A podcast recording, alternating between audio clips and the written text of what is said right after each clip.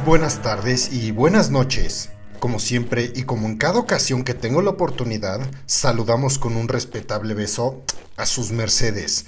Bienvenidos a la segunda temporada de este tu podcast, Crónicas de Guerra, en donde yo, José Jorge Primus, el vikingo mexicano, seré su atento guía a través de este viaje y les narraré historias y anécdotas acerca de fieras y terribles batallas, de personajes que tal vez no conozcas y de eventos históricos tan increíbles que han quedado marcados con sangre y fuego en el tapiz de la historia, convirtiéndose de este modo en leyendas. Y como siempre, pues en esta época de la cultura de la cancelación, pues nunca se sabe. Cabe destacar que en este podcast no glorificamos la guerra ni apoyamos a ningún bando, sino que nuestra tarea es realzar el valor, el heroísmo y los gestos extraordinarios de cualquier hombre o mujer que fueron obligados a ensuciarse las manos en una guerra que ellos jamás escogieron. En pocas palabras, denunciamos la guerra y al soldado le brindamos el respeto que se merece. Este es el penúltimo de esta segunda temporada en este tu podcast, Crónicas de Guerra. Ya se puede respirar un ambiente festivo en el aire. El olor a pavo relleno, ponche, sidra, lomo horneado y canela llenan la nariz para recordarte que en estos días comeremos más que en los demás días del año y probablemente subamos 2 o 3 kilos. Tal vez los más aventurados inclinen la balanza hasta los 6, pero pues es época de celebrar, así que pues qué más da. Son días para recordar la unión entre las familias, que el amor entre individuos que poseen la misma sangre pues es poderoso y que el vínculo fraternal entre las personas es y debería de ser inquebrantable, porque pues al final de todo, todos nos vamos a morir y lo único que tenemos es a la familia y a los amigos, que pues son la familia que uno escogió. Y sé que aquí hacemos muchos chistes sobre las típicas peleas de las familias luchando por un pedazo de las propiedades terrenales de la abuela, que ni siquiera ha partido de este mundo. Pero la Navidad, más que una fecha netamente comercial y consumista como se está transformando desde hace varios años, o una celebración religiosa que algunos toman para sentirse más que aquellos que no creen en nada o creen en otros dioses, pues en este podcast la vemos como una fecha especial que nos recuerda que todos los hombres y mujeres somos iguales, y no importando nuestro color de piel, edad, religión o ni siquiera por la bandera que tienes bordada en tu uniforme de soldado. Todos somos amigos, todos somos hermanos, y esta historia que les traemos a continuación lo ejemplifica de la mejor manera. La guerra podrá separarnos infinidad de veces, pero la humanidad que cada uno llevamos dentro nos vuelve a unir al final. Esto es la tregua de Navidad y este podcast se llama Crónicas de Guerra.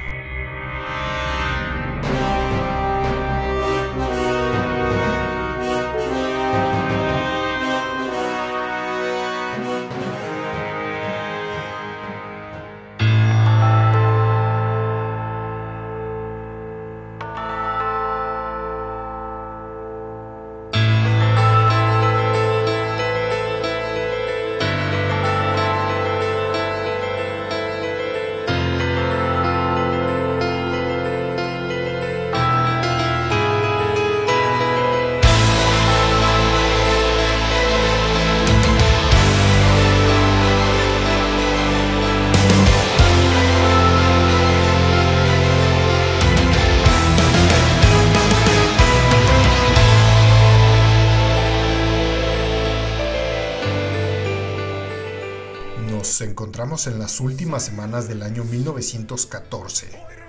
En el frente occidental se encuentran cientos de miles de soldados luchando ferozmente por sus vidas. La mayoría de ellos morirán en los próximos meses por una bala enemiga o hechos pedazos por un obús de artillería o por una enfermedad. Meses antes, cuando estalló el conflicto en Europa, se escuchaban muchas voces algunas más poderosas que otras, pero casi en todos los casos hablaban de lo mismo. Estarán en casa antes de que las primeras hojas caigan en otoño, dijeron algunos de los generales pomposos y petulantes a sus soldados mientras estos marchaban al frente de batalla, cantando a todo pulmón, henchidos de sus pechos con orgullo patriotero. otros hombres poderosos, unidos a la voz de los primeros, también habían dicho con una seguridad pasmosa, habremos conseguido la victoria incluso antes de Navidad. Pero los soldados, la mayoría de ellos jóvenes idealistas y soñadores, ignorantes, seguían sumidos en el barro, viviendo entre las balas y los obuses de artillería que hacían retumbar el suelo bajo sus pies. Estaban ya viviendo los últimos días de diciembre del año 1914, el primer año de la Gran Guerra, la Primera Guerra Mundial, un conflicto de dimensiones tan grandes y tan catastróficas que moldearían el mundo hasta el día de hoy, y que en esas fechas no se veía fin a la carnicería en la que se habían convertido los principales frentes de batalla en Europa. Y en el frente de batalla occidental, muchos soldados, tanto ingleses, belgas, franceses y alemanes, se dieron cuenta de que pasarían el crudo invierno europeo viviendo en sus húmedas y miserables trincheras, conviviendo con ratas y cadáveres, siendo bombardeados a cada hora del día, con la incertidumbre si el próximo bus enemigo daría en el blanco y acabaría de un borrón con sus vidas. Tras esto y también saber que en las fiestas estarían lejos de sus familias, de sus esposas, hijos, hijas, padres, madres, hermanos y hermanas, la moral de ambos bandos cayó, desanimando terriblemente a los soldados. ¿Qué es lo que pasará? me pregunto. Winston Churchill le escribió a su esposa a mediados de aquel diciembre. Si los ejércitos de repente y de forma simultánea deciden irse a huelga, mencionando que otros métodos deben de ser encontrados para solucionar el conflicto. Tal vez Churchill temía porque se acabara la guerra, pero pues no por los motivos correctos. ¿Cómo se supone que iba a ganar Inglaterra la guerra si sus soldados pronto se daban cuenta de que sus superiores, él mismo incluido, los habían enviado a una guerra como jamás la humanidad hubiera podido presenciar, donde soldados jóvenes y veteranos endurecidos caían como moscas por los millones?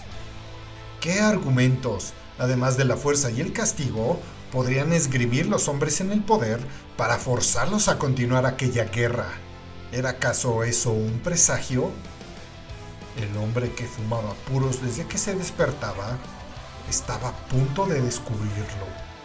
Aquellos ejércitos de soldados profesionales que se habían enfrentado entre ellos en el verano de aquel año ya no existían. La mayoría de aquellos soldados yacían muertos en el campo de batalla despedazados por las balas y la artillería. Otros tantos estaban heridos, mutilados, y otros tantos hechos prisioneros. Nadie les había advertido a qué se iban a enfrentar. Ahora los ejércitos de ambos bandos estaban compuestos en su mayoría por conscriptos, es decir, jóvenes que tenían que cumplir el servicio militar obligatorio, y otros tantos voluntarios, pero ahora todos ellos se encontraban atrapados en los innumerables horrores de la Gran Guerra, luchando desde sus trincheras sin esperanzas de sobrevivir o por lo menos de salir de allí ilesos del cuerpo y de la mente. Los soldados de ambos bandos pasaban sus días compartiendo con sus camaradas los pocos alimentos que tenían disponibles, combatiendo a las ratas para que no se robasen su comida, y siendo invadidos por pulgas y liendres. Vivían y dormían bajo tierra, en hoyos húmedos y sucios, poco iluminados. Mientras tanto, los vigías en la primera línea tenían que permanecer despiertos toda la noche, con sus pies sumidos en el barro. Pero a pesar de las terribles circunstancias en las que vivían sus soldados, para los altos mandos, tanto ingleses, franceses y alemanes, todo el sistema de trincheras empleado por todos ellos era pues una medida temporal, pues pronto llegaría la victoria para cada uno. Así que no tenía caso dotar de la mínima comodidad y decencia aquellos lugares. Y así llegó el 21 de diciembre de 1914, cuando el coronel inglés Swinton escribió para sus superiores, Este es el último límite. Más allá de esto, es territorio neutral, tierra de nadie, hasta el otro lado, donde están las fuerzas enemigas. Esta está invadida con los cuerpos de soldados muertos de ambos bandos. Algunos de ellos yacen derrumbados, otros yacen atorados y atascados en el alambre de púas.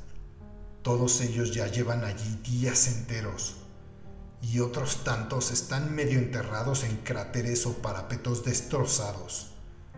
Esto era una queja, una súplica, pero sus superiores, para sorpresa de nadie, no hicieron absolutamente nada.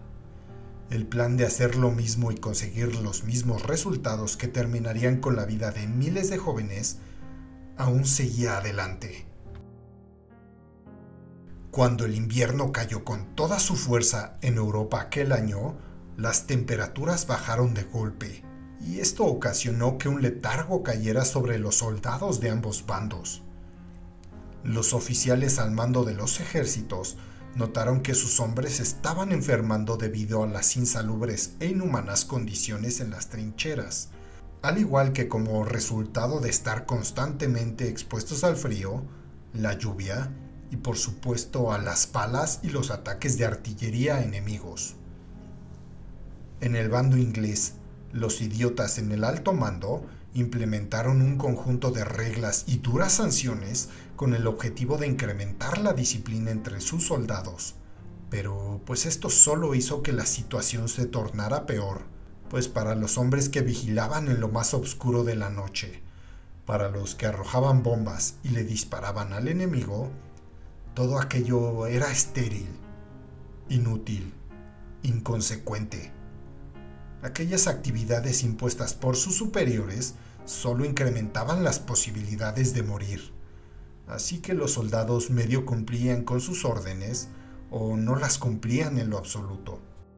Y en conjunto el invierno, las estúpidas órdenes de los altos mandos y la situación de miseria general en las trincheras ocasionó que a lo largo del frente occidental se dieran de forma espontánea varias treguas no reconocidas entre enemigos.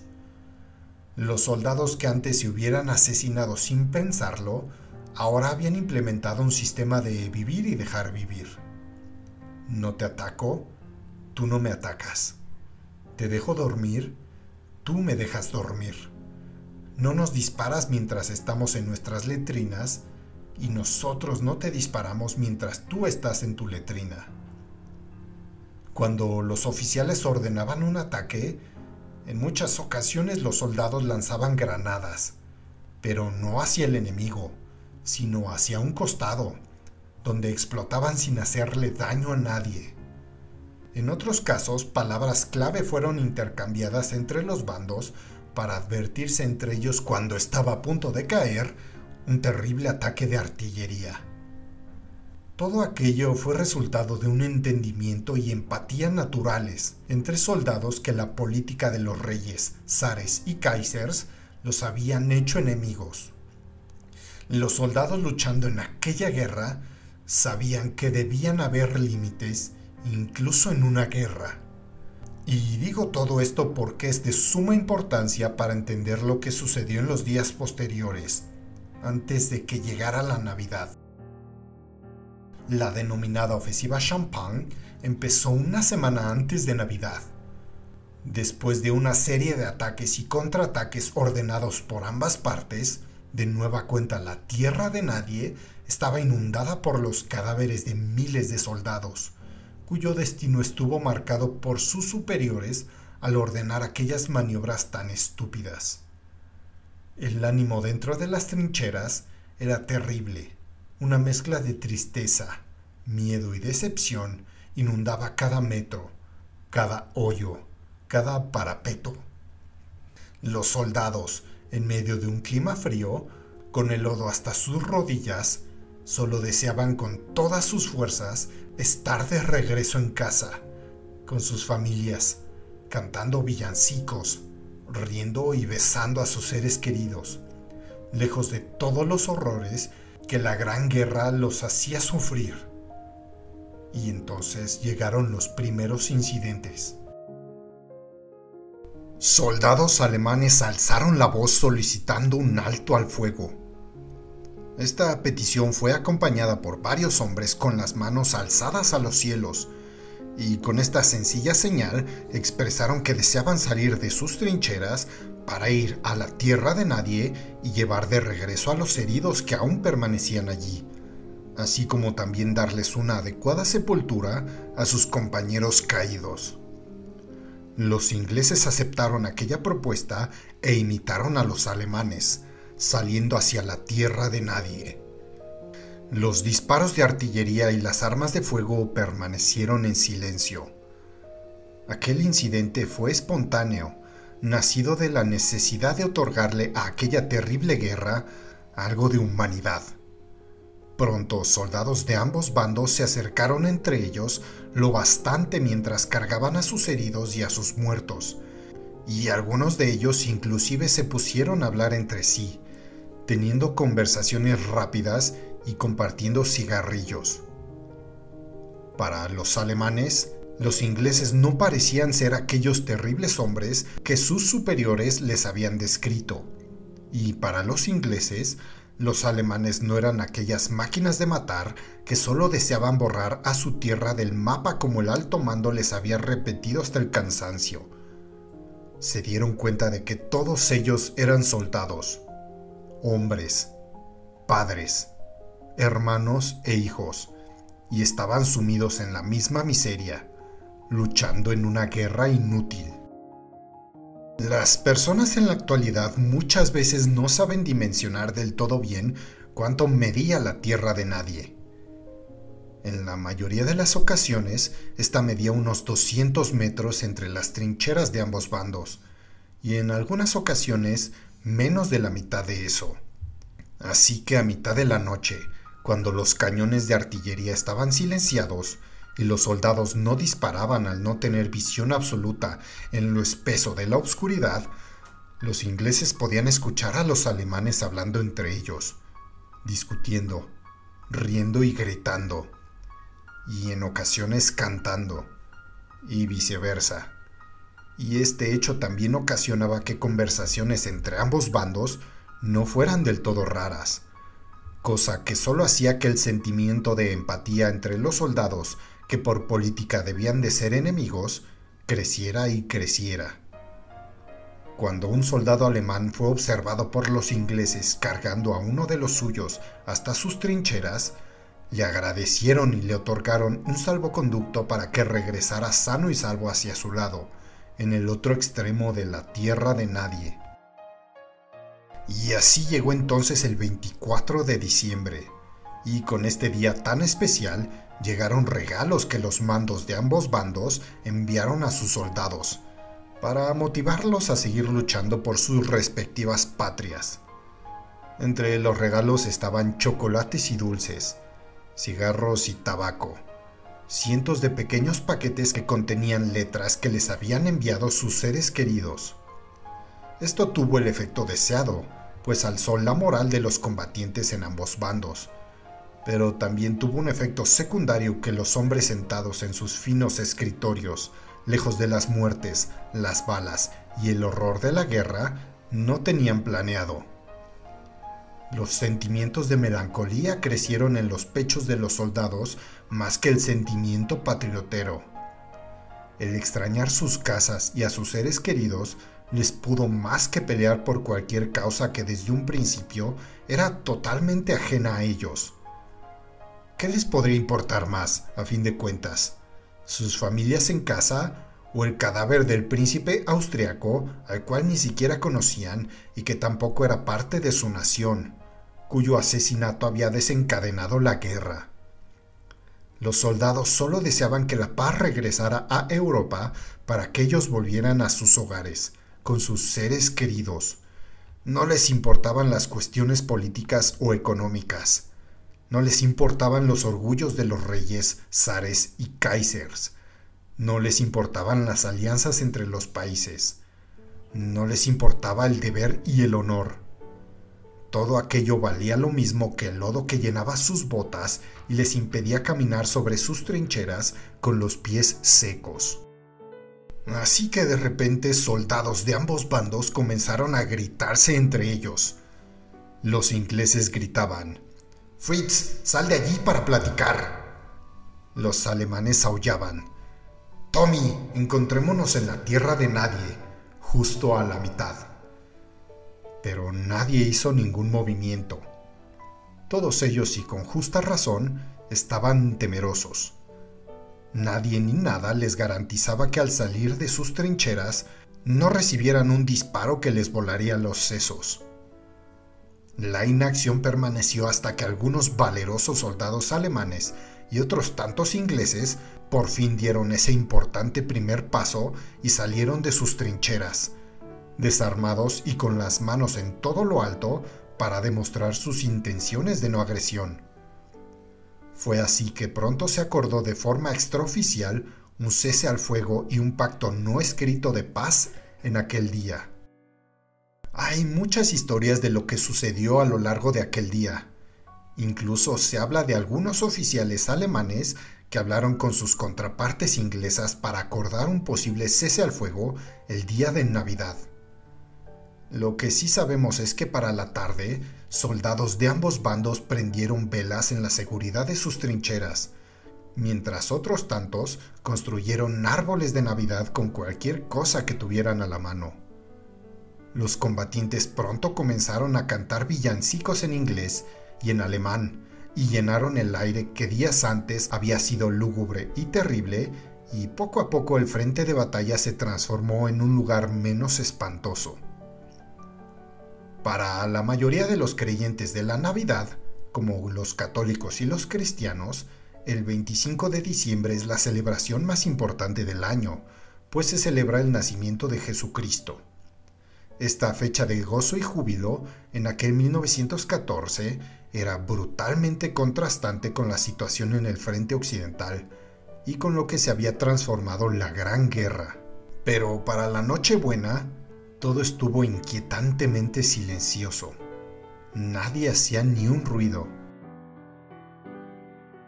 Y cuando salió el sol, el 25 de diciembre de 1914, después de que la niebla matinal se hubiese disipado, aquella situación tranquila seguía sobre el campo de batalla. En lugar de los disparos de rifles, por primera vez en muchos meses, los soldados escucharon el cantar de algunas aves que se habían aventurado a regresar a donde alguna vez fue su hogar. Tanto alemanes como ingleses estaban expectantes de lo que iba a suceder a continuación. Algunos de ellos comenzaron a hablarles a los hombres en el otro lado de la tierra de nadie, aprovechando el brutal silencio. Otros lanzaron cajas que contenían dulces y algunos otros objetos de una trinchera a otra, como si estuviesen intercambiando regalos. Y otros tantos, los más valerosos, finalmente emergieron de la seguridad de sus trincheras y se adentraron en la tierra de nadie para encontrarse en aquel lugar lleno de cráteres hechos por obuses de infantería, donde tantos de sus compañeros habían perecido y muchos otros soldados siguieron su ejemplo. Y precisamente en aquel funesto lugar fue donde entre los soldados se hizo un pacto muy sencillo. Nadie dispararía a no ser de que le hubieran disparado primero. En algunos sectores del frente de batalla este cese al fuego incluso fue pactado algunas horas antes de que los soldados caminaran hacia la tierra de nadie en el día de Navidad. Después una serie de otras reglas adicionales fue hecha. La primera, si algún bando disparaba con la intención de matar, la tregua de inmediato se rompería y la guerra se reanudaría. Obviamente los bombardeos de artillería no contaban pues los hombres que ordenaban tales acciones ni siquiera estaban en el campo de batalla.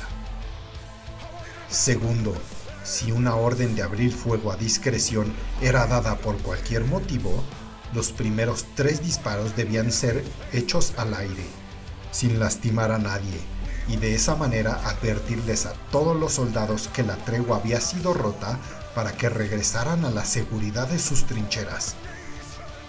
Tercera, si los oficiales les habían dado órdenes a los operadores de las metralletas de gastar cierta munición al día, estos descargarían las metralletas en la tarde, después de haber advertido a todos los presentes de que lo harían. Cuarto, ningún bando tenía permitido aquel día levantar más alambre de púas de su lado, o inclusive reparar el que estaba dañado, o reforzar sus trincheras mientras durara la tregua. Y lo más importante del asunto, toda esta tregua dependía de la confianza de ambos bandos en la palabra dada. Confiaban sus vidas en el honor y la palabra que habían dado. Si la rompían, no habría marcha atrás. Un operador de metralleta que no cumpliera su palabra podía matar en pocos instantes a todos sus enemigos mientras estos estaban en la tierra de nadie, disfrutando la tregua. Aunque en aquel momento existía una paz momentánea, había una gran tensión en el aire. Sin embargo, aquella mañana del 25 de diciembre, nadie disparó un solo tiro. Los soldados que se aventuraban hacia la tierra de nadie, que estaba llena de nieve, para encontrarse con sus contrapartes, ni siquiera llevaban armas con las cuales defenderse. Algunos ondeaban la blanca bandera de la paz, ingleses y alemanes, enemigos mortales días antes, ahora se encontraban frente a frente para estrechar manos. Platicaban, intercambiaban regalos. Por algunas horas, los horrores de la Gran Guerra parecían desaparecer en la tierra de nadie. Por algunas horas, en medio de la más terrible de las guerras hasta aquel momento de la historia, reinó la paz.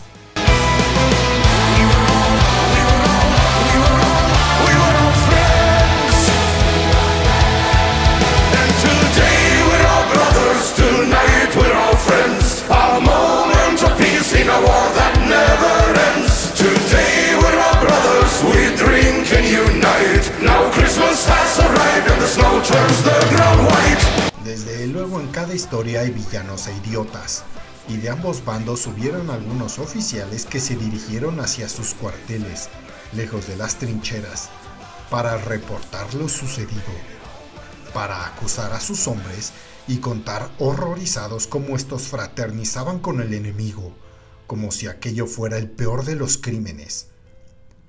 Mientras tanto, otros soldados no desearon ser parte de aquella tregua, pues el odio había crecido en sus corazones, aferrándose con raíces profundas.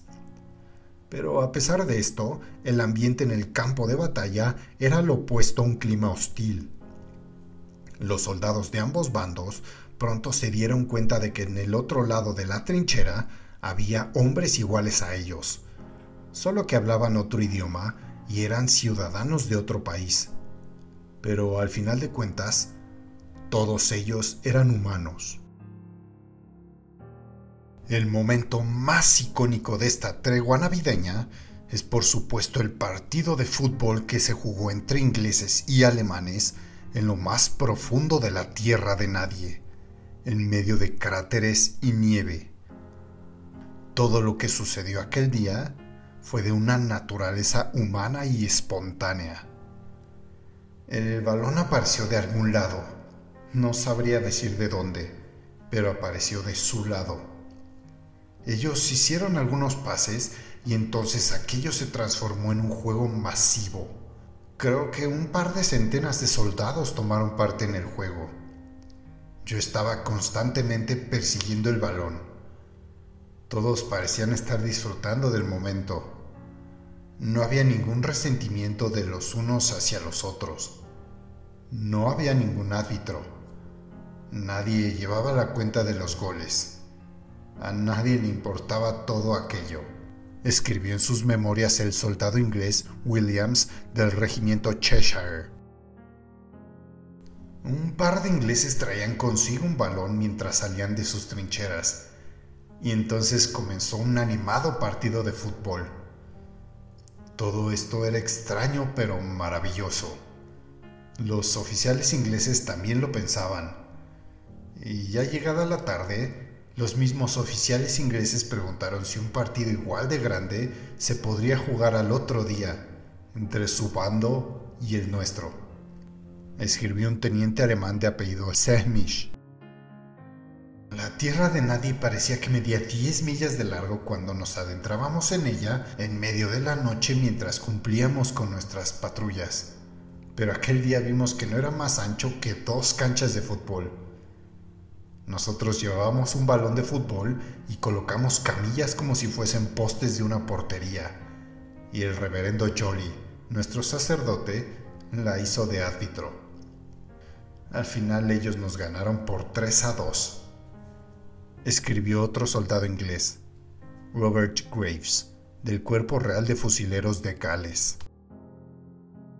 Mientras el día se iba acabando y la noche comenzaba a llegar, los soldados de ambos bandos volvieron a estrecharse las manos y regresaron de nuevo hacia sus trincheras, sabiendo que tal vez al próximo día el horror de la guerra volvería a hacerse protagonista en el campo de batalla y la muerte volvería a rondar las trincheras. La tregua de Navidad fue un momento en la historia que permanece único e irrepetible. Un acto espontáneo, pero no por ello imprevisto. Por supuesto, la tregua de Navidad no ocurrió por igual en todo el frente de batalla occidental. A lo largo de este, cientos de hombres de ambos bandos seguían muriendo como de costumbre, y en algunos sectores los ejércitos seguían igual o incluso más activos, disparando y bombardeando a sus enemigos. Y por supuesto hay que tomar en cuenta que el frente de batalla occidental era solo uno de los muchos frentes en los que se luchaban en la Primera Guerra Mundial. Por ejemplo, el día de Navidad, cientos de miles de soldados otomanos estaban congelándose en la batalla de Sarikamish, en la Anatolia del Este.